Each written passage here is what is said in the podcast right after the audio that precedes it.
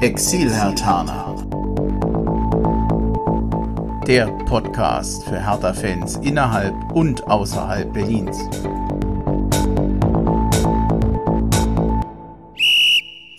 Ja, hallo Hertha-Fans in Berlin, in Brandenburg und weiter weg. Hallo Exil-Hertaner, ich bin Bremchen, ihr hört den Exil-Hertaner Podcast – was auch sonst, Ausgabe 94. Und in Ostwestfalen ist wieder der Mario zugeschaltet. Ich grüße dich. Ja, hau he. Bremchen, ja. schönen Dank, dass ich wieder dabei sein darf. Ja, ich habe jetzt das wieder so betont. Das klang vielleicht ein bisschen komisch, aber ich freue mich und auch nochmal danke an dich, dass du mitmachst. Die schwierigste Frage gleich am Anfang. Hast du noch im Kopf, wann deine erste Folge beim Exilhatana Podcast war? Ich bin gemein, ne? Ja, ja, also ich müsste tatsächlich, aber ich sagen so vielleicht 20 Sendungen zurück, also irgendwas in den 70ern. Also es ist zwei Jahre her, satte zwei, okay. also fast genau zwei Jahre im September 2020 und es war die Folge 44. Oh Gott, siehst du, also richtig lange. Jetzt, ja, cool. Und ich habe auch noch nachgeguckt, wie nennt man das, sinnlose Statistiken. In der Folge 75, 86 und 93 warst du auch noch dabei. Ist deine fünfte Folge.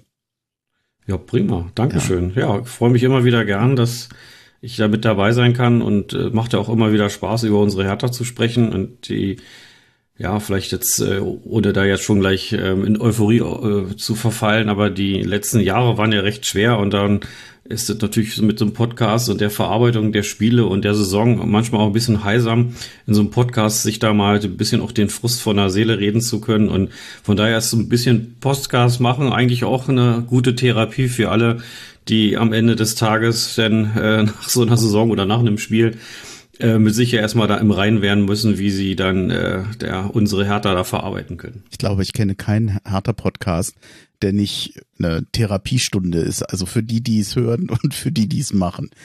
Hm, ja, gib, absolut. Gib, gib mir noch einen, lass mir noch kurz eine Möglichkeit zu einem Hinweis. Ich habe es eben ja schon so ein bisschen angedeutet, vielleicht erwähne ich das zu selten. Ich habe tatsächlich, ich pflege eine Gästeliste auf der Homepage, da kann man in jeder Folge, zu jeder Folge gucken, wer mit dabei ist was ich glaube beim Exilhartaner Podcast ganz sinnvoll ist, weil ich ja überwiegend wirklich wechselnde Gäste oder wechselnde Gesprächspartner habe. Und diese Gästeliste, die spiegel ich auch noch bei Google Maps. Ich meine, da steht natürlich nicht wirklich das Haus und der, der Ort, wo die Leute wohnen, aber so tendenziell zumindestens die Region. Und ich gucke da selber manchmal ganz rauf, ganz gerne rauf, finde das, finde das schon interessant. Ähm, zwei, mir fehlen zwar noch der ein oder andere Kontinent, Australien, Afrika und Antarktis, aber irgendwann hole ich das auch noch nach. Kleiner Exkurs. Wir reden natürlich heute über das Unentschieden gegen Leverkusen. Wir wollen auch drüber reden. Nichtsdestotrotz, die letzte Folge ist zwei Wochen her, zumindest das Ende der Transferperiode. Das haben wir in diesem Podcast noch so gar nicht besprochen. Keine Angst, also wir werden jetzt mit Sicherheit nicht nochmal allumfassend die ganzen ganzen Änderungen besprechen. Das brauchen wir jetzt, glaube ich, nicht ganz so. Aktuell ist es ja auch nicht mehr. Am letzten Tag hatte sich ja nicht mehr so viel ergeben. Wollschläger ist nach Essen verliehen worden und vor allem Schischstoff Piontek ist nach Italien verliehen worden in die Serie A. Und das Gute ist, es gibt einmal eine Leihgebühr, die äh, entrichtet wird, die an Hertha geht. Und vor allem das Gehalt von Piontek wird übernommen. Es ist allerdings kein Verkauf geworden. Ich weiß nicht, ich, ich war doch ein bisschen enttäuscht, dass es Bobic nicht gelungen ist, diesen Spieler wirklich mal endgültig von einem anderen Verein verpflichten zu lassen. Was heißt verpflichten zu lassen, dass es ihm nicht gelungen ist, sich mit einem anderen Verein zu einigen, ist für mich so ein, ja, so, so ein kleiner Haken an der Sache ist es jetzt einfach nur eben äh, Marktrealität, dass man so einen Spieler halt nicht losbekommt oder bin ich da zu kritisch? Wie siehst du es? Ja, gut, man kennt ja die Details natürlich so nicht, aber ich glaube auch ähm, am Ende des Tages ist wahrscheinlich sein Gehalt doch sehr, sehr hoch und dass auch andere Vereine, die ihn dann da übernehmen, auch vielleicht davor ein bisschen zurückschrecken. Ich weiß natürlich nicht, wie so ein Spieler sich da verhält, ob der dann bei den, beim laufenden Vertrag irgendwie dann mit Gehaltsverzicht oder ähnlichem da mit agieren kann oder ob das am Ende des Tages nur zwischen den Vereinen verhandelt wird. Vertrag ist ja nur mal Vertrag und äh, ich habe mal gelernt, Vertrag kommt von Vertragen. Also man muss ja die Dinge dann auch halten, die man vereinbart hat. Und offensichtlich ähm, muss er einen exorbitant super Vertrag bei der Hertha gekriegt haben. Dass es doch den anderen Vereinen immer schwerfällt, dann zu sagen, sie sich wurden irgendwie mit einsteigen. Und äh, auf der anderen Seite, äh, ich glaube schon, dass er doch ein sehr guter Fußballer ist. Ähm, dass er vielleicht einfach auch die Chance hatte, damals bei der Hertha so einen tollen Vertrag zu unterschreiben. Ich meine, gucken wir uns mal auch alle selber im morgens in den Spiegel, wenn jemand aufsteht und sagt, man kann es bei uns hier für, weiß nicht, doppelte Gehalt arbeiten, dann würde niemand äh, sich hinstellen und sagen, ah, nein, komm, äh, brauche ich nicht. Also von daher äh, auch ein bisschen schwierig für den Spieler, dann, ähm, der sich natürlich auch gefreut hat, da einen guten Vertrag zu kriegen und äh, in der Hoffnung auch in der Bundesliga-Saison dann mit der Hertha hier erfolgreich zu sein. Und ähm, ich denke schon, dass er gewisserweise dann äh, ja, ein guter Fußballer ist und jeder Mannschaft unterstützen kann. Jetzt hat er für mich so ein bisschen dieses schwarze Schaf-Image, dass er bei der Hertha äh, nicht spielen kann oder nicht soll, weil er einfach zu teuer ist und die Halsgefüge kaputt macht und versucht ihn jetzt irgendwie immer loszuwerden. Und äh, ich sagte ja beim letzten Podcast, glaube ich schon, dass wenn man ihn nicht los wird, dann muss man ihn aber auch spielen lassen. Ich glaube auch schon, dass er eine Tore machen würde.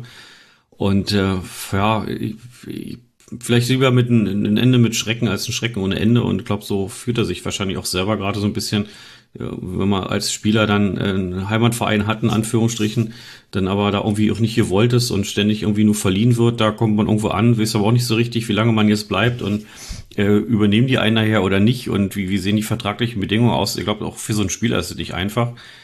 Aber ja, ähm, ich glaube, das wäre für alle Seiten wahrscheinlich am besten gewesen, wenn jemand äh, die Verein und hätte ihnen gesagt, komm, wir verpflichten dich jetzt fest. Das ist für den Spieler gut, für den Abgebenden und für den aufnehmenden Verein und so werden wir wahrscheinlich wieder im halben Jahr darüber diskutieren. Was machen wir mit der Personalie? Ach, ich ärgere mich gerade. Ich hatte den Tag extra mal rausgesucht, die Entwicklung der Spielergehälter bei Hertha BSC. Ich mach's jetzt mal aus dem Kopf, obwohl ich es eigentlich schwarz auf weiß hatte. Ich suche das noch mal raus. Ich hoffe, ich finde es noch nach dieser Folge. Dann mache ich das, hänge ich das an die Folge mit ran. Ich hatte geschaut, in den letzten drei Jahren war das Gehaltsbudget von Hertha BSC von, und jetzt lass mich lügen, 60 auf 90 Millionen Euro im Jahr hochgegangen. Also satte 30 Millionen mehr. Das musste erst mal stemmen das fing diese 30 Millionen, das oder diese Steigerung fing ja an noch in der Vor-Corona-Zeit. Das heißt, du hast 30 Millionen mehr Last pro Jahr, hast parallel dazu dann noch Corona mit den ganzen Einnahmeausfällen. Wow, da musst du eigentlich handeln. So gesehen fand ich das vor allem den, den Überschuss, den Bobic ja jetzt generiert hat. Ich glaube, der lag irgendwo bei 17, 18 Millionen Euro eigentlich schon erstaunlich ist und einer der besten Werte in der Bundesliga. Vielleicht kommt dann auch so ein Umfrageergebnis dann zustande, wie ich es bei Twitter ja beim Exilhataner Podcast zwischendurch mal gemacht hatte. Da hatte ich eine Umfrage eingestellt. Die Frage war, wie zufrieden seid ihr insgesamt mit den Sommertransfers bei Hertha BSC? Ähm, ich lese jetzt nicht alles vor, aber der wesentliche Punkt, dass 64,7 Prozent oder die große Mehrheit eher zufrieden war. Und das fand ich eigentlich schon bemerkenswert. Also ich glaube, die Mehrzahl, und vielleicht kann man sich dem anschließen, ist unter dem Strich eher mit dieser Transferperiode zufrieden. Wegen der Überschüsse, wegen des großen Wechsels. Und jetzt könnte man heute wahrscheinlich auch sagen, naja, und weil man es auch merkt am Spiel. Ja, natürlich, ähm, so, so eine ähm, Umfragen, die wirken natürlich retrograd natürlich besser, wenn die Mannschaft entsprechend auch performt, klar. Also wenn, wenn man jetzt vor so einem ersten Spiel gefragt hätte, wie seht ihr mit dem Transfers zufrieden, da kann man ja nur Namen beurteilen, die man vielleicht irgendwo schon mal gehört hat. Aber wenn man sich natürlich die Leistung jetzt anguckt aus den ersten Spielen, muss man schon sagen, dass das schon äh, ein Unterschied zu der Vorsaison ist. Also man bricht nicht auseinander, wenn man in Rückstand gerät. Man bleibt in der Ordnung und hat in jedem Spiel immer die Chance gehabt, das Spiel mindestens ausgeglichen, wenn nicht so ja am Ende des Tages auch gewinnen zu können. Siehe gestern. Und ähm, also mir gibt das am Ende ein gutes, am Ende des Tages ein gutes Gefühl und ich glaube, dass äh, man dann natürlich auch positiv beurteilen kann, dass die Transfers, die da gekommen sind, Junic in jedem Fall, dann Ijuke, der hat ja gestern wieder in der ersten Halbzeit zumindestens ja und teilweise in der zweiten Halbzeit wieder ja, die zeigt, welche Klasse er hat, auch im 1 zu 1, schon sehr beeindruckend. Bei, bei Kanga muss man natürlich noch ein Stück weit abwarten. Ich glaube, er macht da als, als Sturm in der Tank eigentlich einen guten Job. Was ihm fehlen sind jetzt die Tore. Jetzt können wir sagen, ja, Selke könnte das auch, ja, okay. Aber äh, ich denke auch, dass die Transfers ähm, am Ende des Tages äh, alle gut waren und wir müssen also spätestens seit gestern ja feststellen, dass wir auch einen Torwart haben. Also der hat uns ja überhaupt im Spiel gehalten, gerade in der ersten Halbzeit mit zwei, drei super Aktionen. Wenn wir dann schon 0-3 zur Halbzeit hinten liegen, dann ist ein Spiel natürlich gegessen gegen Leverkusen.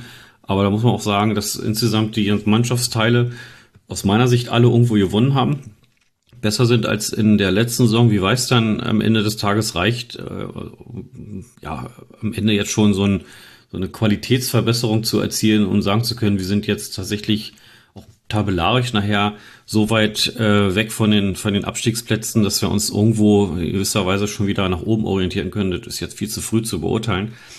Aber mir gibt auf jeden Fall Hoffnung und Zuversicht, dass da offensichtlich eine Mannschaft auf dem Platz ist, dass die Spieler ins, ins Gefüge passen und ähm, dass auch die individuelle Klasse deutlich besser ist als in der letzten Saison und äh, damit müssen wir eigentlich am Ende des Tages natürlich auch sagen können, dann, dann ist die Transferperiode oder das, was der Bobic jetzt äh, dann quasi auf den Platz gebracht hat, dann überwiegend äh, äh, eine Zufriedenheit gewinnt. Das würde ich so auch unterstreichen. Dann lass uns doch mal den ganz kleinen Blick auf das Spiel gegen Augsburg richten. Hertha gewann 2-0, endlich ein Sieg endlich haben sie sich mal belohnt. Hertha gewann durch Tore von Luke Bacchio und Richter. Von Luke Bacchio schöne Flanke, schöne Vorbereitung von Platte und Richter nach schöner Vorarbeit von Selke. Das war jetzt kein schönes Spiel, kein unterhaltsames Spiel. Ich sag mal, für jemanden, der Fußball mag, war das eher, naja, guckt man sich nicht gerne an. Viel Geplänkel im Mittelfeld. Aber unterm Strich, ich fand's verdient gegen Augsburger, die ja vor allem für mich harmlos vorkam. Das ist, glaube ich, so der, wir hatten das Glück, doch einen insgesamt recht harmlosen Gegner zu haben und haben dann verdient gewonnen. Was, wie ist deine Meinung zum Augsburg-Spiel? Fällt dir noch was Besonderes ein?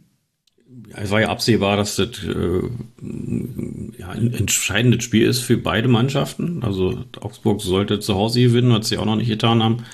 Hertha wollte und sollte natürlich auch an den guten Leistungen aus den Spielen anknüpfen, obwohl die Ergebnisse nicht gestimmt haben. Und äh, ich habe 2-0 getippt, also von daher ist, bin ich natürlich hochzufrieden, auch wenn der zweite Tor dann wirklich erst zum Schluss fiel. Man hätte vorher schon die Chancen gehabt auf den 2-0. Und wenn man dann anguckt, dass Augsburg auch tatsächlich erst mit der, glaube vermeintlich letzten Aktion kurz vor dem 2-0, also quasi der, der Konter zum 2-0 war ja dann vorher vorausgegangen, dass die Augsburger da die einzige wirkliche große Torchance hatten, wo auch unser Torwart wieder super hält. Und ähm, ja, da war eigentlich klar, dass da eher kämpferisch äh, der, der Kampf im Vordergrund steht und nicht die spielerische Leistung. Aber auch da war dann zu erkennen, dass äh, wir, ich meine, in vielen äh, Anlagen des Spiels und ich kenne die Statistik jetzt nicht, aber ich glaube, wir waren eine deutlich bessere Mannschaft, haben mehr Ballbesitz gehabt, glaube ich jedenfalls und die Passquote war auch okay und fußballerisch waren wir einfach die bessere Mannschaft und ich glaube, dass die äh, Heimmannschaft da überhaupt nichts gezeigt hat. Wie gesagt, eine Torchance im ganzen Spiel ist natürlich auch ein bisschen wenig. Wenn wir auf der anderen Seite sitzen würden, würden wir wahrscheinlich auch sagen, wie, wie, wie kann man sich so zu Hause verkaufen.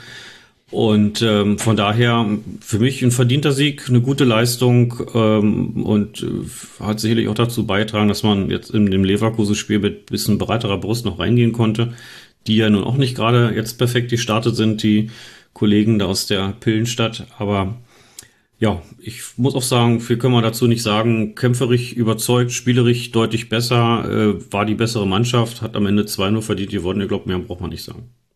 Ja. Gut, dann äh, lass uns doch einfach mal zum Spiel gegen Leverkusen kommen. Wie war das Spiel von Hertha BSC? Unterhaltsam fand ich es vor allem. Also das war ein richtig schönes, unterhaltsames Fußballspiel gestern.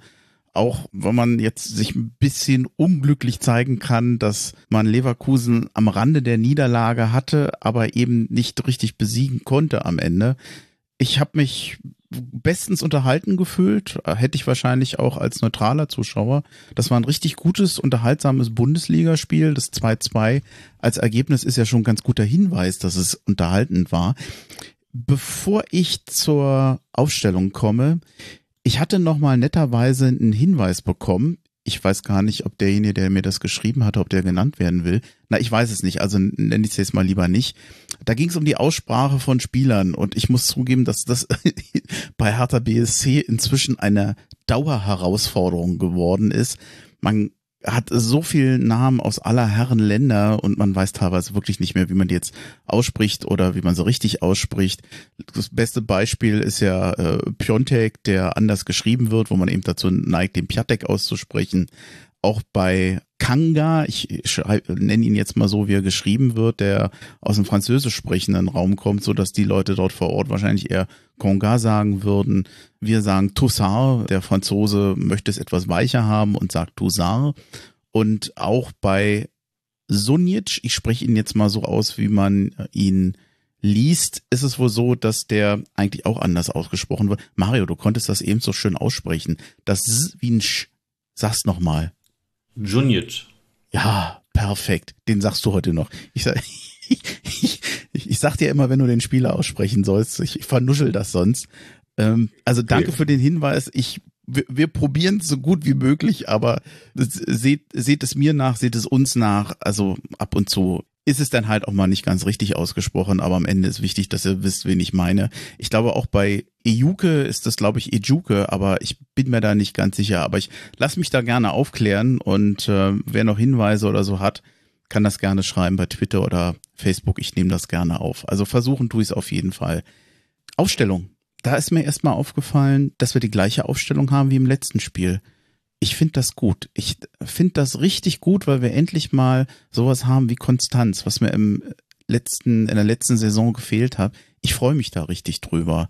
Mario, geht's dir ähnlich? Oder übertreibe ich Ist das nicht so? Mache ich das wichtiger und dringender und besser, als es eigentlich ist? Naja, also ist, glaube ich, immer schon wichtig für eine Mannschaft, dass man da auch eine, eine Grundformation hat und ähm, gerade jetzt auch diese alte Regel, never change a winning team glaube ich, haben die Spieler, die dann in Augsburg die Punkte geholt haben, auch sicherlich verdient, das Vertrauen zu haben für das nächste Spiel. Und zeigt natürlich auch für die alle, die hinten anstehen, der dann Leistung bringt, der hat dann auch ähm, die Chance, dauerhaft dann auch äh, in der Mannschaft zu bleiben. Das ist sicherlich auch ein Anreiz. Jeder, der mal Fußball spielt, der weiß natürlich am Ende des Tages, dass äh, man unbedingt, wenn man unbedingt spielen will, dann muss man also auch Leistung zeigen. Und wenn der Trainer dann äh, auch das dann honoriert und du dann auch die Chance hast, zumindest mal zwei Spiele in Folge zu machen, dann hilft das sicherlich auch die, die Motivation und äh, ähm, ja, damit am Ende auch die Leistungsfähigkeit der, des Kaders. Ja, es hat mich äh, nicht unbedingt überrascht, äh, zumal ich auch kaum Verletzte, äh, also, also mir war jetzt nichts bekannt, dass in der Woche sich jemand groß verletzt hat. Nur und, die äh, üblichen daher, Verdächtigen, die sowieso schon die ganze Zeit krank sind.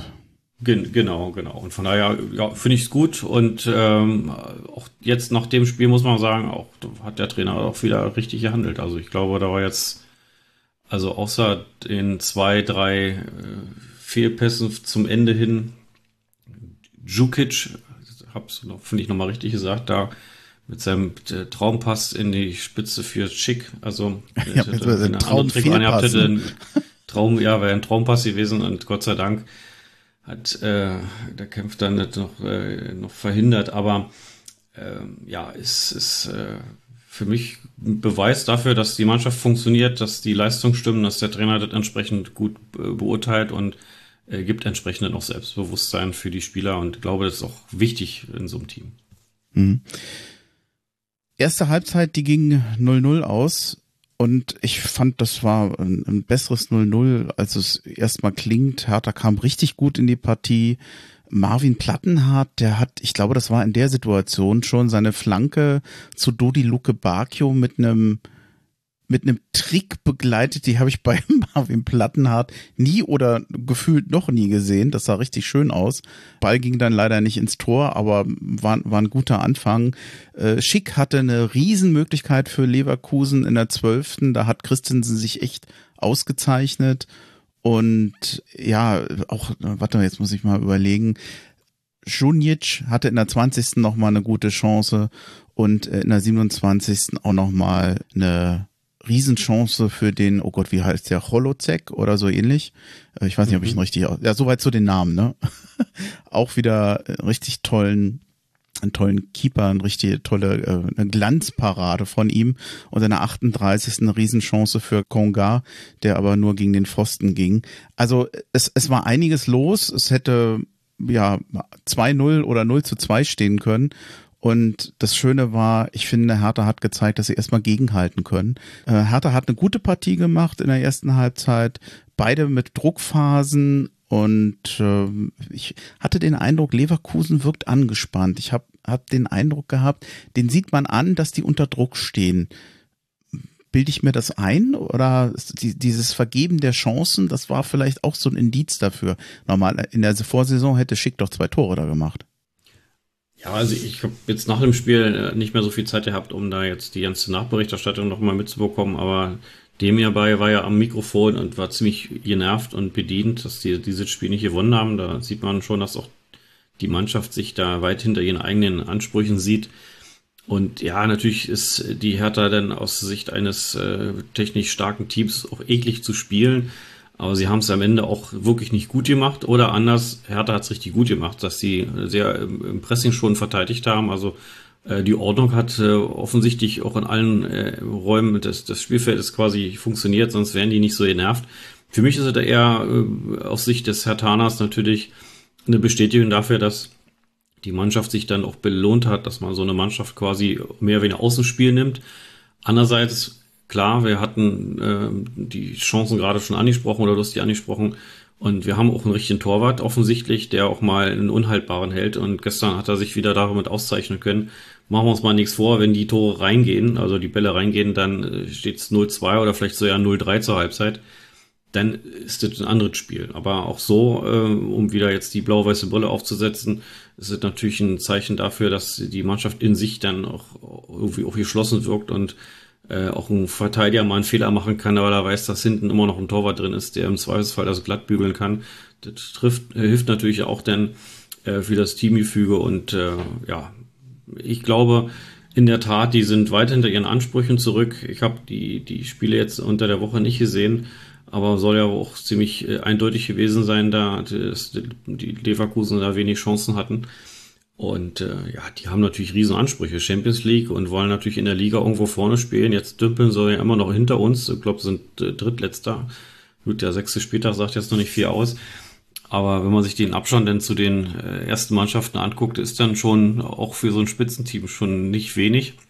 Man kann natürlich dann in der Saison noch viel korrigieren, aber haben die sich selig anders vorgestellt. Ich glaube auch, wenn die Leverkusen jetzt verloren hätten gestern, dann wäre auch das für den Trainer ein bisschen eng geworden. Mhm. Ein bisschen, ich glaube, das war vor der Partie schon eng. Also ich glaube, eine Niederlage, ich bin mir nicht sicher, ob Seoane noch da geblieben wäre. Wobei, also du hast schon die Qualität von Leverkusen gesehen. Das war schon ein gutes Team. Also, also wie ein Absteiger oder ich meine, die, die sind ja im Moment, glaube ich, sogar hinter Hertha, äh, haben die nicht gespielt. Also das, äh, weiß ich nicht, eigentlich entlässt man so einen Trainer normalerweise nicht für so eine Leistung, aber hm. Gut, dann geht's dann wahrscheinlich auch ums Ergebnis. Du, äh, ehe ich jetzt hier so vor mich hin plauder und nicht zum Punkt komme, Abseitstor durch Serda in der zweiten Halbzeit. Tor hat nicht gezählt, war auch wirklich abseits. Also da bin ich dann mit den Schiedsrichtern noch einverstanden oder da bin ich noch d'accord. Und auch beim 0 zu 1 durch Demir bei, ja, schöner, schöner Freistoß. Ich glaube, da hatte Christensen keine Chance. Man kann sich jetzt noch streiten, ob äh, Schonjic, oh Gott, das, das wird noch eine Herausforderung für mich, der Name, äh, dieses Foul an Diaby hätte machen müssen, mh, mm, hat den Freistoß verursacht, aber ihm jetzt deswegen die Schuld zu geben, ich, ich, ich weiß es nicht. Der hat ja eigentlich ein ganz ordentliches Spiel gemacht. Also für mich einfach schön gemachter Freistoßtor passiert halt.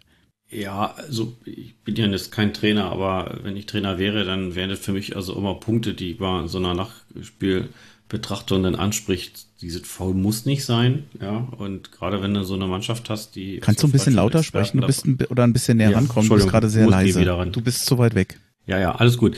Ähm, ich, wenn ich so ein bisschen sinniere, dann habe ich mich jetzt zurückgelehnt und äh, von daher das muss ich das Mikrofon vielleicht mitnehmen. Ja, ja. Gut, also setz noch mal an.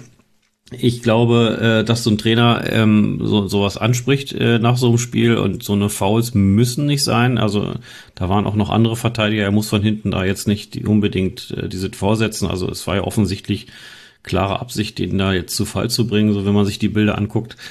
Und äh, dann gegen eine Mannschaft, die so Freischussexperten hat, dann sollte man natürlich versuchen, an äh, ja in und um den 18er herum natürlich dann so zu verteidigen, dass es nicht zu solchen Freistößen kommt. Und ähm, ja, ein toller Freistoß. Sich auch so, ich meine, wenn man jetzt noch so ein bisschen äh, der Taner Suppe suchen möchte, äh, aus meiner Sicht hat er die Mauer falsch rum aufgestellt. Also hat die, die, hat die kleinen Leute außen hingestellt und die großen in die Mitte. Ähm, Torwart-Ecke, äh, klar, hat er bedient, aber die, die er nicht hat, und die hat er aus meiner Sicht, die war ja selbst Torwart, ähm, da hätte ich jetzt die langen nach außen gestellt und nicht nach innen. Aber äh, ob das jetzt entscheidend war, weiß ich nicht. Der Freistoß war super und ein tolle Tor. Äh, da gibt's also sicherlich nichts dran zu deuteln. Aber ich glaube auch, so wie du schon gesagt hast, der Freistoß, der, den hätte man nicht unbedingt machen müssen. Und damit äh, lädt man natürlich am Ende des Tages so eine Mannschaft, die äh, mit so starken Freistoßschützen ausgestattet ist, natürlich dazu ein, dann noch ein Tor zu machen. Ich hatte nach dem 0 zu 1 natürlich Sorge, weil ich ja schon um die Qualität von Leverkusen weiß. Wenn die mal in Führung gehen, geschweige dann äh, jetzt vielleicht noch einen Anschlusstreffer machen, dann wird's richtig schwer für Hertha. So wie es ja für Hertha in der Vergangenheit immer schwer wurde, wenn die in Rückstand geraten sind. Aber 56. Minute 1 zu 1 durch Suat Serdar. Und wie ich finde, auch richtig schön äh, ähm, herausgespielt über Konga und Ejuke. Der Ball ging quasi von rechts über die Mitte nach links außen, wo Serda dann ja ziemlich, ziemlich so recht frei, aber immerhin sehr gezielt dann das, das Tor nach, äh, getroffen hat, unten links getroffen. Sehr geil. Also damit war Harter wieder im Spiel.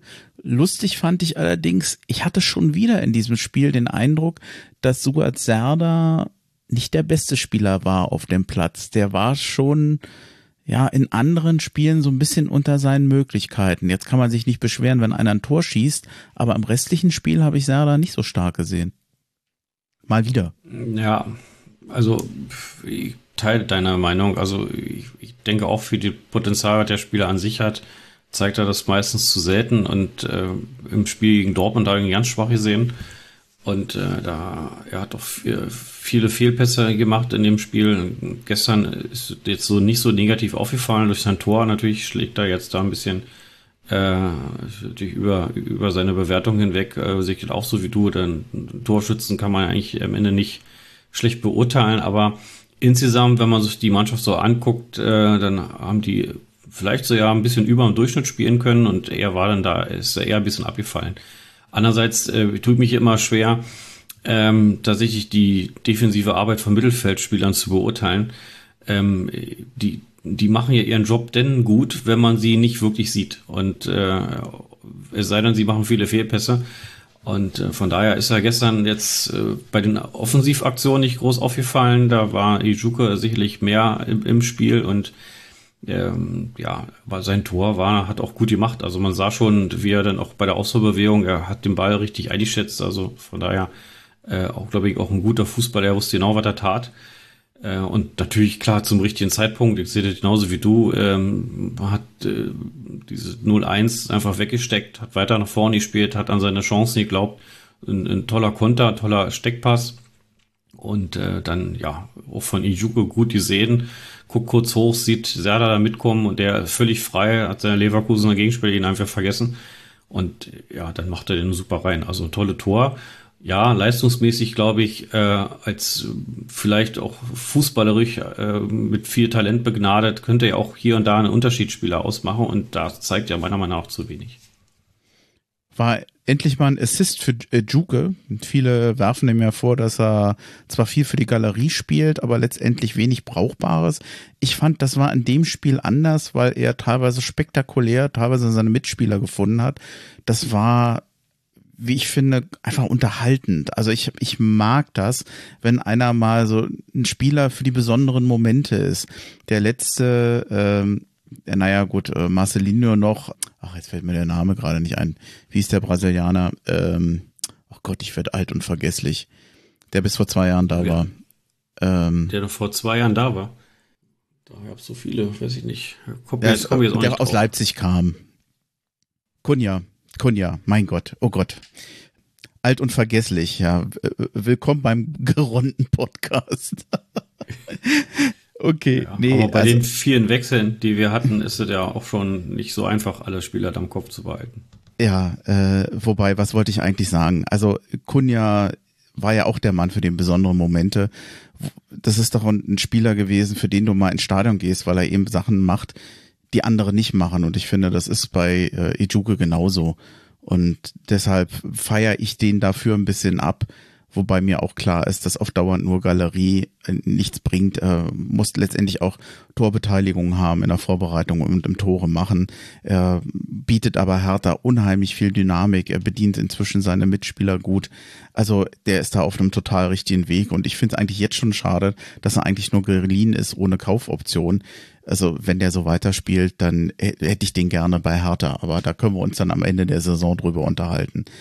Hm ja. Patrick Schick hatte in der 64. noch eine Riesenchance, stand mehr oder weniger frei vor Christensen, schiebt dann den Ball, aber zum Glück, der, der hoppelte links am Pfosten vorbei. Da habe ich schon gedacht, oh Gott, das wird das Tor.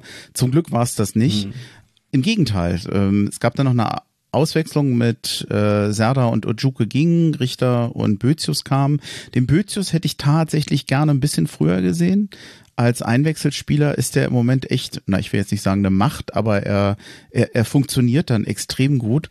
Und äh, der hat das 2-1 durch Richter, ja, was für ein Tor.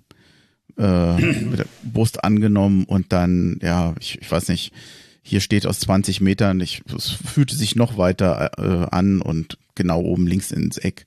Was für ein schönes Tor. Und wieder Richter. Ich glaube, es gibt keinen, der sich nicht für ihn besonders freut. Ja, also ja, super äh, beschrieben. Also, vor allem war wirklich so. Äh, Kommst du ein bisschen Leidenschaft in dem Schuss.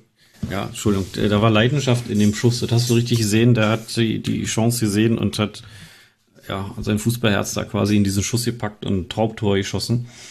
Und in der Tat, äh, anfangs war ich nicht so richtig äh, begeistert von ihm und äh, ja, tat sich da auch schwer. Dachte ich auch, naja gut, einer wieder von den vielen Transfer, die da irgendwie so mitlaufen. Aber ähm, er hat doch irgendwie auch Momente für was Besonderes und mit so einem Tor gestern und Jute 2-0 in Augsburg in der Nachspielzeit hat er auch technisch dann ganz raffiniert gemacht, war jetzt aber auch nichts, wo man sagen, das ist fußballerisch jetzt äh, äh, herausragend gewesen, den hat er cool eingeschoben. Aber so ein Tor, und damit macht man sich ja am Ende des Tages schon fast schon unsterblich. Da, ich glaube, da reden wir vielleicht in, in zwei Jahren oder drei Jahren oder vielleicht noch länger drüber, wo der den Ball tatsächlich, wie du schon sagst, mit der Brust angenommen hat und hat den kurz auftippen lassen. Und ich meine, das war ein Droptick-Schuss. So richtig, ja, oder kann auch Volley gewesen so sein.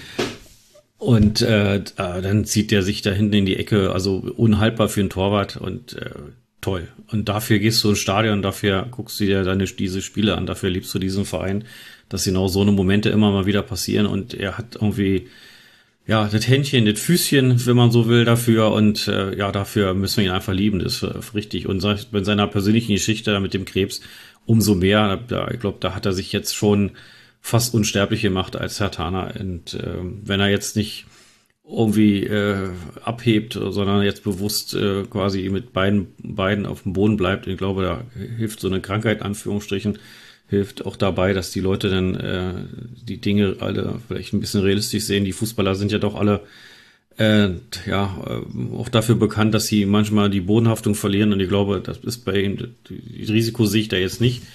Und äh, von daher könnten wir auch noch viel, viel Freude mit ihm haben. Und äh, ich würde mich darüber freuen. Ja. Nicht freuen, ich habe es ja schon geahnt. Wenn Robert Andrich auf dem Platz spiel, äh, ist, dann ist das für Hertha meistens nicht gut. Egal, ob er nur noch bei Union war, egal darüber, wie er heute über Hertha spricht, äh, egal wie, wie viel Fouls er auf dem Platz verübt. Man muss aber leider sagen, er hat sich auf der linken Seite gut durchgesetzt und nachher Patrick Schick gefunden. Und der hat dann ja direkt das Tor gemacht. Das war ein blitzsauberer Angriff von Hertha, äh, von, von Bayer Leverkusen. Ich weiß jetzt gar nicht, wem man da jetzt nun die, die, die Schuld geben soll. Man kann jetzt die Situation sezieren. Vielleicht ist es manchmal so, man muss auch einfach mal sagen, das war ein toll zu Ende gespielter Angriff von Leverkusen. Und wenn ich jetzt nicht Hertha-Fan war, würde ich sagen, schön herausgespielt. Äh, schade. Ich, bis zu dem Moment dachte ich, dass Hertha echt noch mit drei Punkten nach Hause gehen könnte. Ja, die Hoffnung hatte ich auch, äh, aber bin völlig bei dir. Ein tolles Tor, da kannst du fast gar nicht verteidigen. Also natürlich, klar, kann man immer diskutieren, hätte der da flanken können. Der Trainer aber wird uns sagen, kann man. Ja, natürlich. Auch, aber auch bin bei dir ausgerechnet wieder Andrich. Also ich weiß ja nicht, äh, was die Hertha dem getan hat, dass der da auf über unseren Verein noch nicht so gut zu sprechen ist. Hat ja seine Ausbildung bei uns genossen. Und äh, ich weiß es nicht, aber offensichtlich hat auch zumindest die Gabe und das Talent und das fußballerische Geschick, dass er dann uns immer wieder wehtun kann, wie du schon sagst, egal in welchem Verein. Ähm, ist ja auch ein guter Fußballer, das wollen wir ja nicht außen vor lassen und auch seine äh, ja, seine jizierten taktischen Fouls helfen natürlich jeder Mannschaft gut und äh, könnte mir natürlich auch gut vorstellen, dass der äh, dann in den blau-weißen Farben für uns äh, auch erfolgreich und wertvoll hätte sein können. Ist nun nicht so und von daher ja, müssen wir neidlos anerkennen nach der 74. Minute, nach dem 2-1, dachte ich, oh, Mensch, das Spiel gewinnen wollte. Ich habe ja 2-1 getippt. Dann äh, fiel man ja noch ein bisschen anders mit, aber muss dann natürlich sagen, also mit Nachspielzeit so knapp 20 Minuten vor Ende, da äh, sind die Leverkusen immer noch gut für ein Tor. Und das haben sie gut gemacht und am Ende des Tages ist das sicherlich dann auch äh, verdient und ausgeglichen. Die waren in vielen Phasen des Spiels mit ihrer fußballerischen individuellen Klasse äh, schon in einigen Situationen besser. Wie gesagt, auch erste Halbzeit die zwei Riesendinger, die der Christiansen da verhindert. Ähm, ja, also klar, also schade, aber äh, ist okay. Also ich habe es akzeptieren hm. können. Ich habe die Einwechslung von Bözius schon erwähnt. Der hat Hertha gut getan. Er hatte teilweise wirklich richtig schöne Pässe in Lauf. Das war echt ansehnlich. Also er ist echt der Einwechsel-Joker und äh, hatte dann ja auch in der 83. Minute tollen Schuss aufs Tor gebracht, Radecki hält. Und dann kommt halt nochmal der Nachschuss von ihm, der, ja, ich sag jetzt mal, an den Arm von Kosunu geht dadurch nicht im Tor landet. Ich glaube, nee, Radetzky war auf dem Boden, der hätte diesen Ball nicht mehr bekommen.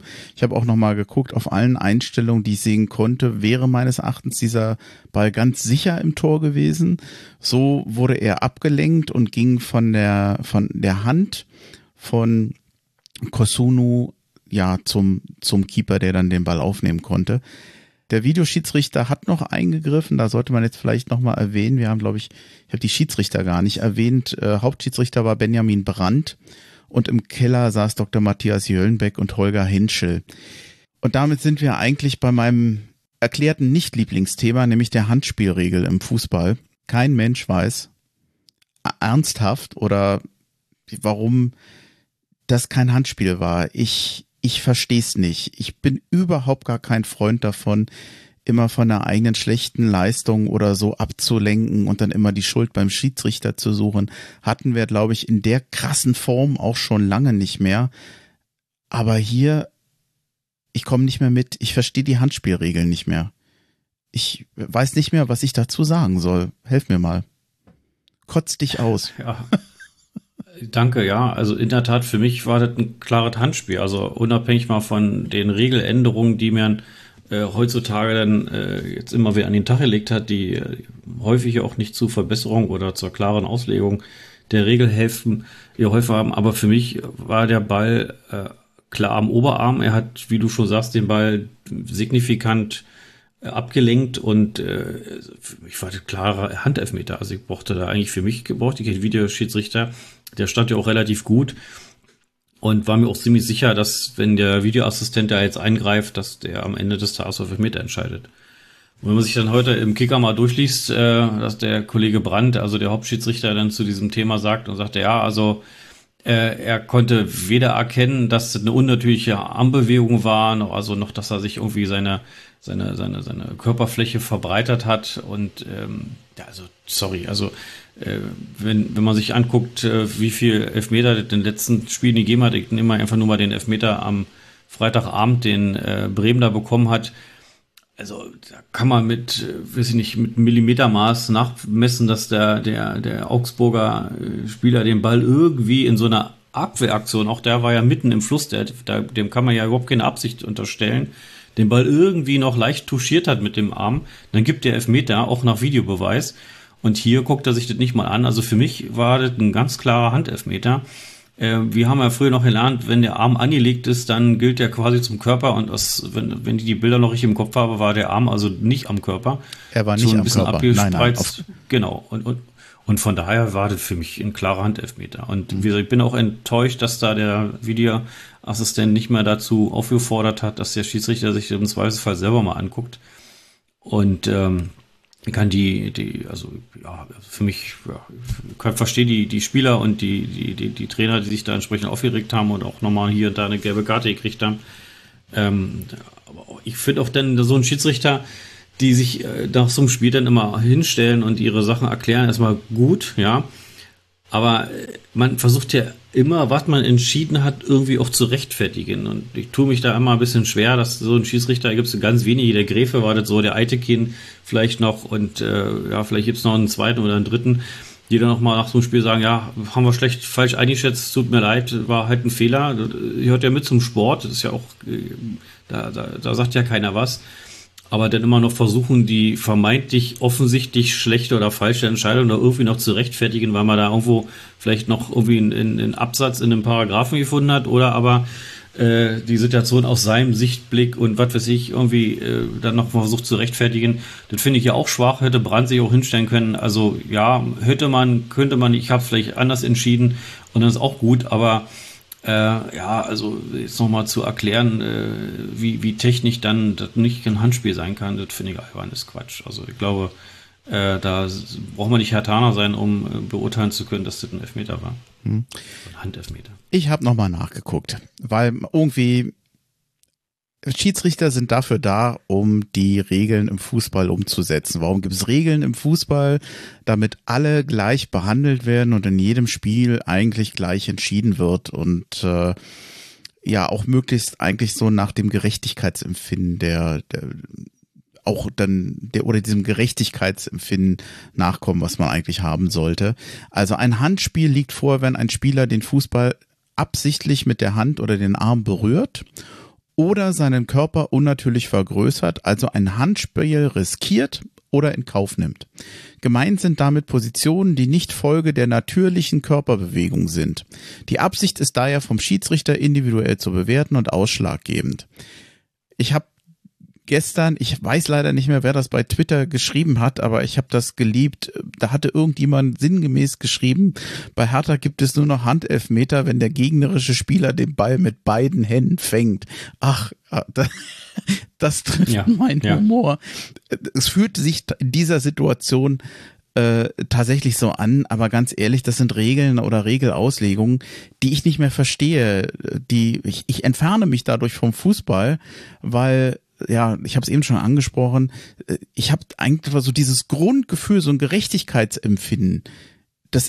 Habe ich da nicht mehr. Äh, Hertha hat in vergleichbaren Situationen gefühlt Dutzende Elfmeter gegen sich bekommen, wo es dann auch hieß, naja, Hand ist eben nicht am Körper, äh, er vergrößert die Körperfläche hierfür. Das ist meines Erachtens hier recht deutlich äh, ersichtlich. Und vor allem, was, was mich halt vom Grundsatz her, wenn es um Gerechtigkeit geht, äh, hier verhindert ein Gegenspieler ein Tor mit der Hand und er kommt damit durch.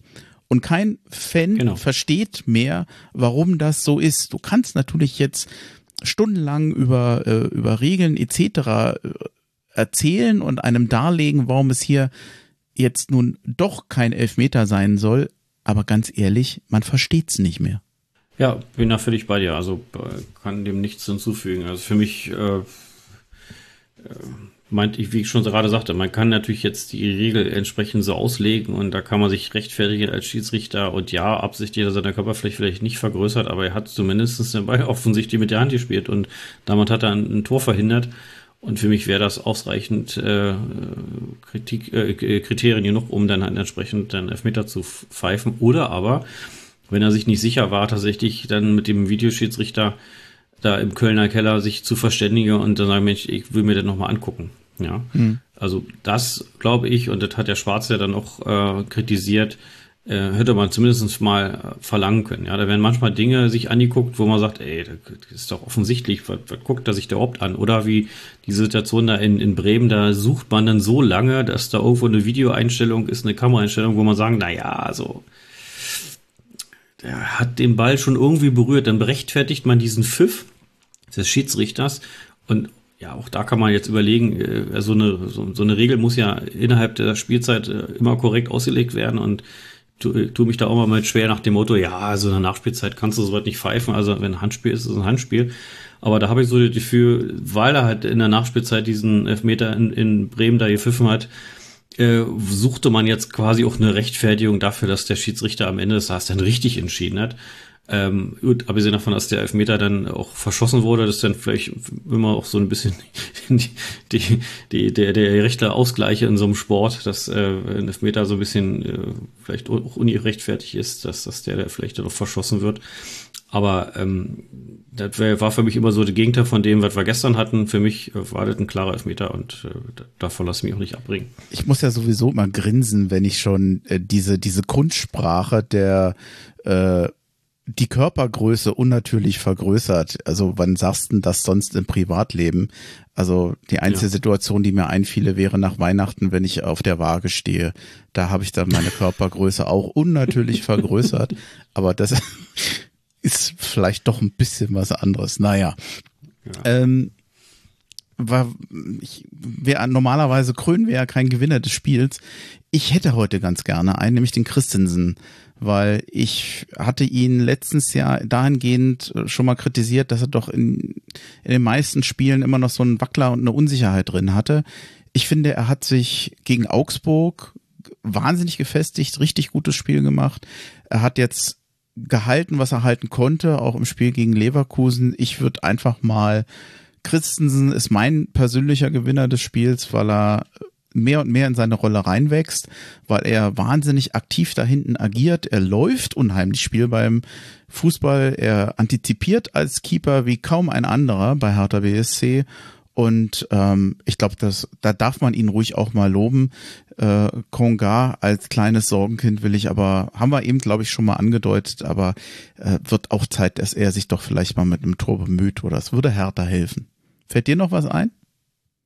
Oder nee, Ergänzung also, von deiner Seite? Sie, nee, sich genauso. Also er, gerade wie gesagt, er ist dann zwei super Paraden abgeliefert. Da, da musst du auch lange suchen, dass du einen Torwart findest, der da über solche Reaktionsfähigkeit verfügt, hat er super gemacht und zumindest auch hier rechtfertigt, dass er oder zumindest offensichtlich für alle Zuschauer nochmal unter Beweis gestellt, dass das offensichtlich tatsächlich unsere Nummer eins ist. Und äh, glaube, der Hamad, Hamad hat da diese Position nochmal gefestigt. Ich sehe da auch so, ein, ein Augsburg hat da ein sehr souveränes Spiel gemacht und ähm, auch wenn er am Anfang vielleicht hier und da ein bisschen unsicher wirkte, aber ich denke auch seine Strafraumbeherrschung ist gut. Also nach einer Ecke habe ich also keine Angst, wenn er so ein Ball mal reinfliegt, dass er unter dem Ball hindurchtaucht. Und äh, von daher glaube ich, äh, souveräner Rückhalt, ich glaube, das gibt der Mannschaft auch entsprechend dann, der, also der, der, der, äh, seinen, seinen, seinen, seinen Mitspielern in der Abverteidigung, also der Viererkette, entsprechend auch die, die äh, notwendige Sicherheit. Ähm, wie gesagt, wenn da mal so ein Fehlpass kommt, dass auch ein Torwart mitspielt, hast du ja auch schon gesagt, der, der ist ja auch gerade in der ersten Halbzeit auch immer wieder weit vors, vors Tor gekommen und hat den Ball außerhalb des, des Strafraums geklärt. Das hat ihn schon äh, in anderen Spielen auch schon ausgezeichnet, dass er da mitspielt. Und ich glaube, so ein moderner Torwart, der muss halt auch heutzutage so spielen, der muss auch die fußballerischen Fähigkeiten mitbringen. Und ist ja auch ein junger Kerl noch. Also von daher glaube ich schon, äh, dass wir dann auch in ihm da jetzt, äh, wenn man die Transferperiode nochmal anguckt, äh, auch den richtigen Griff getan haben, dass er äh, unsere Nummer eins ist. Und ich glaube, da gibt es erstmal nichts dran zu deuteln. Und ja, und man kriegt breite Kreuz ja nicht deswegen, dass man immer nur spielt, sondern dass man entsprechend dann auch mal unter Beweis stellt, dass man halt dann auch mal einen hundertprozentigen hält. Und äh, damit hat er gestern zwei davon gehalten. Und ich glaube, damit hast du völlig recht. Wird für mich auch der Mann des Spiels, also aus härter Sicht zwei Lobe würde ich eigentlich auch noch ganz gerne aussprechen. Ist Plural von Lob, Lobe? Naja, also ich lobe jedenfalls Oliver Kempf noch. Der hat mir tatsächlich gut gefallen. Ich fand, er war der bessere Innenverteidiger in diesem Spiel. Hm, ist mir insofern wichtig, weil Kempf nicht immer so souverän war und nicht immer so gut, aber es gab zwei, drei Situationen, ich habe mir jetzt nicht mehr aufgeschrieben, in welcher Minute das war, aber ist ja jetzt auch wurscht, wo er, wie ich finde, wirklich in letzter Sekunde gerettet hat. Immer noch ein Bein davor, Körper davor. Hat mir echt gut gefallen, sehr engagiert. Ich finde, er wirkt ein bisschen souveräner oder zumindestens war er es in diesem Spiel. Und das zweite Lob, das würde ich gerne an die Zuschauer im Stadion geben. Klingt vielleicht ein bisschen doof, aber ich, mir ist aufgefallen, dass bis zur letzten Minute eine unheimliche gute Stimmung im Stadion war. Das Team wurde unterstützt und ich fand das so gut, weil das wirklich eine Anerkennung war für so ein gutes Spiel und ich mochte, dass die Leute so ein gutes Gefühl für die Leistung von Hertha hatten, auch wenn es am Ende in Anführungsstrichen nur ein Unentschieden war. Ja, also äh, gut, wenn man vorm Fernseher sitzt, ich, mir geht zumindest so, manchmal spiele ich ja da immer mit. Meine Frau sagte mal, mach doch mal, halt doch mal Füße still. Mach, äh, machst du auch das Bein lang? ja, ja, ich, also Gretchen tue ich nicht, aber ich versuch dann, bin dann doch schon irgendwie unterwegs und äh, spiele dann manchmal mit. Dann bin ich angespannt, dann achte ich vielleicht hier und da nicht immer auf die Situation im, im, im Stadion. Aber auch gestern war das sehr offensichtlich und der Sky Reporter hat sich ja auch dazu hinreißen lassen zu sagen, also wenn Sie jetzt hier die äh, die Hertha-Kulisse hören, äh, Hertha führt hier nicht 4-0, aber ähm, man, die, die Zuschauer honorieren halt die Leistung und äh, das hat ihn also auch irgendwo äh, beeindruckt und ja, aber ich glaube, wir der, in irgendeiner der letzten Podcast-Serien schon gehabt, äh, dass man als Hertha-Fan aus dem Stadion fährt und zum Teil völlig desorientiert oder desisoniert unterwegs ist und sagt, boah, was war das denn schon wieder?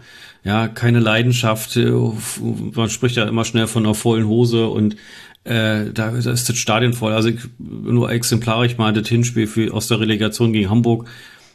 Also äh, super Rahmen, alle Fans hoch motiviert, alle wollen natürlich äh, ganz klar hier, dass der Bundesligist da quasi im ersten Spiel schon mal ein Zeichen setzt und da war nichts, gar nichts. Und dann hast du so ein Spiel wie jetzt gegen Leverkusen, auch natürlich klar anknüpfend an den, den Leistungen der ersten Spiele, wo man auch hier und da immer nur knapp oder unglücklich verloren hat, abgesehen mal von dem Unionsspiel. Und ja gut, DFB-Pokal, das, das, ist ja eh so eine härter Krankheit, lassen wir mal außen vor. Aber äh, da kam wirklich so ein Funken rüber, der vom, von den Spielern auf die Zuschauer oder umgekehrt, wie auch immer. Also das war tatsächlich soweit wie der echte zwölfte Mann, von dem man ja immer spricht, gerade bei Heimspielen. Und so ein bisschen neidisch war ich in der Tat, dass ich nicht vor Ort sein konnte. Also äh, Stadion, äh, also im Fernsehen kam schon gut rüber, wie das Stadion da performt hat. Und äh, ich weiß gar nicht, ich habe es nicht mitbekommen, aber vielleicht können wir das Thema ja auch nochmal aufklären, dass unser Präsident gesagt hat, er geht zur Halbzeit, wenn nicht mehr als 50.000 Zuschauer kommen. Es waren so knapp 40.000, wenn ich es richtig in Erinnerung habe. Und er ist doch geblieben, auch gut so. Aber ähm, ja, man sollte klar, nicht alles wortwörtlich sehen, glaube ich. Ja. Genau, aber äh, ja, ist ja auch okay, wenn er dafür wirbt, dass, dass man natürlich jetzt auch mhm. gegen so eine Top-Mannschaft wie gegen Leverkusen äh, möglichst volles Haus hat. Äh, sei ihm ja auch, äh, also ja, dafür ist ja auch Präsident am Ende des Tages, äh, ist ja auch in unserem einer aller Interesse. Ja, und ich glaube, die 40.000, die da waren, wenn jetzt die Leistung äh, gegen Mainz wieder stimmt, die würden im nächsten Heimspiel wiederkommen. Ja, also ich fand's auch schade, dass es dann am Ende nur 40.000 wurden. Verdient hätte dieses Spiel, also es hätte mehr äh, Zuschauer verdient gehabt. Aber mal ganz ehrlich, man darf auch nicht vergessen, woher kommen wir. Wir haben jetzt drei Jahre lang die Zuschauer vertrieben und wenn der ein oder andere jetzt sagt, oder die eine oder andere, äh, ich brauche das im Moment nicht oder Hertha muss erstmal wieder mir ein bisschen was bieten, bis ich wieder komme, ja, dann ist das halt so. Also ist zwar schade, aber ich kann es auch nachvollziehen.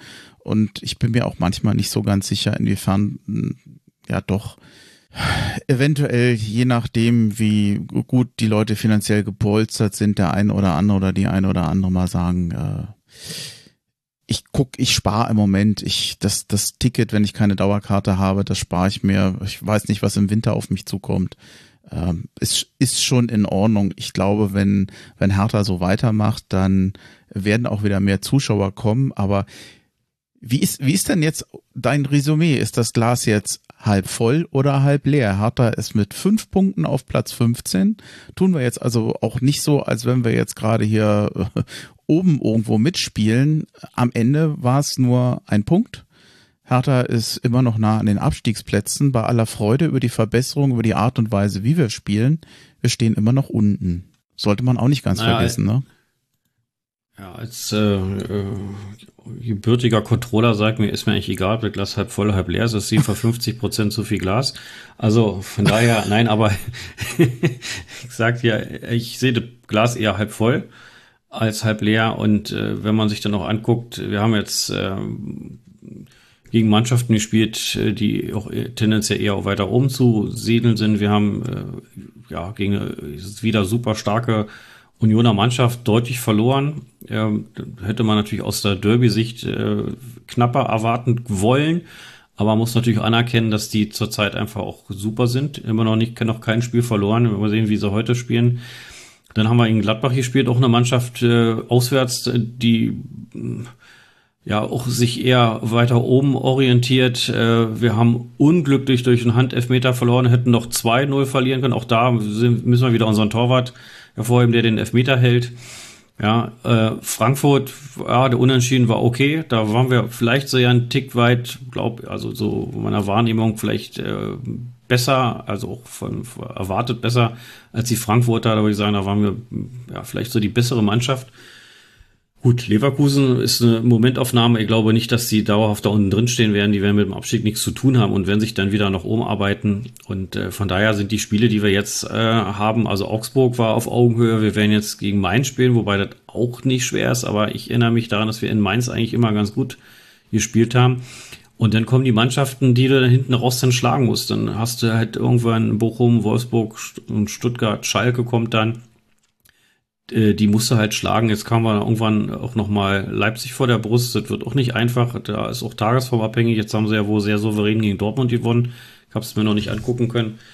Aber machen wir uns nichts vor. Wir äh, haben jetzt eine gute Leistung gegen äh, leicht schwächelnde Team erzielt mit individueller Klasse.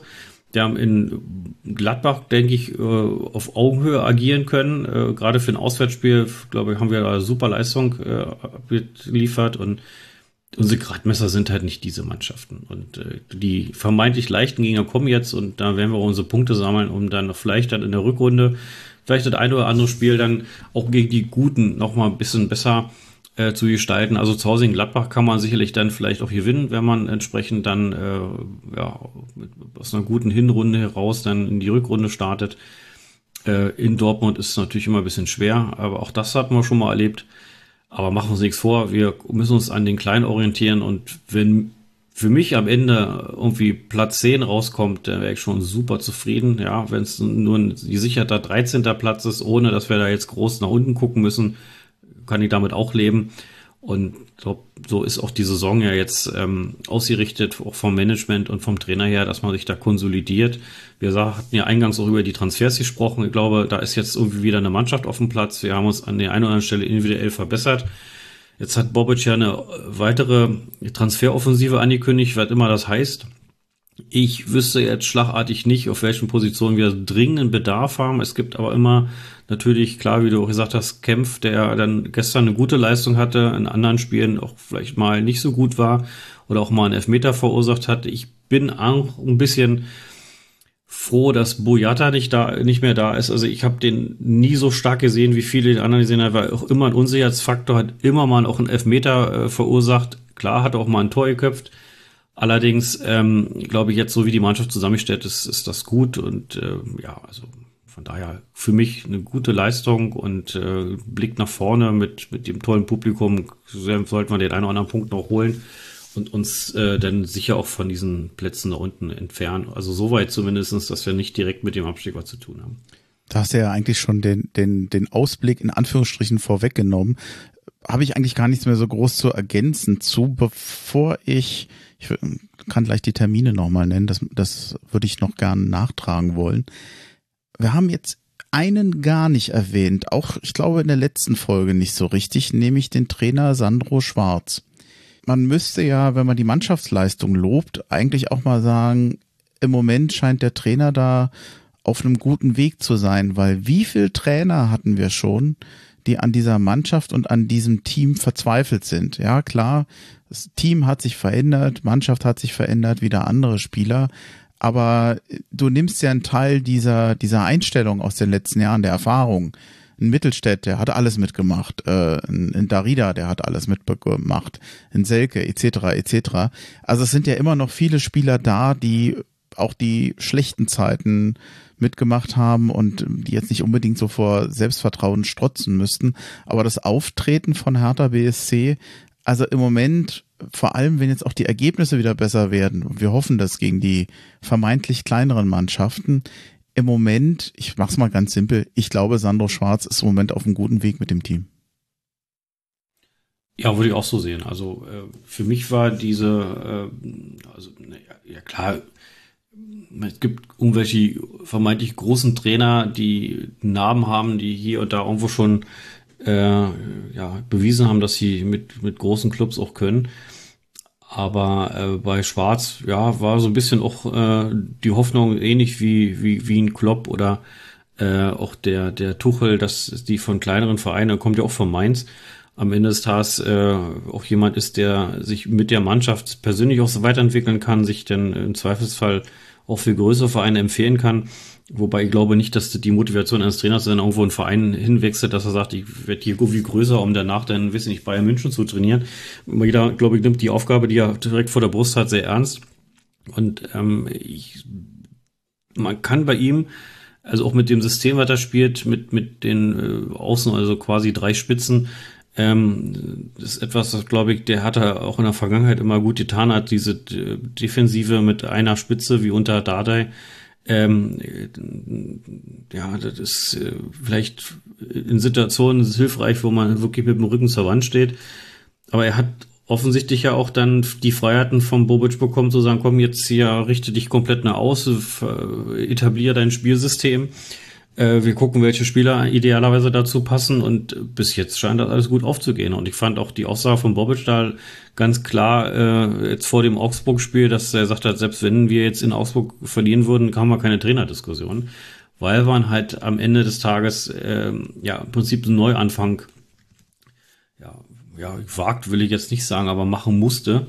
Und äh, ich glaube, da hat er einen wesentlichen Anteil dazu. Ich bin bei dir, dass wir nicht darüber sprechen. Ist zum einen natürlich gut, dass wir überhaupt nicht diskutieren, ob wir eine Trainerdiskussion aufmachen müssen.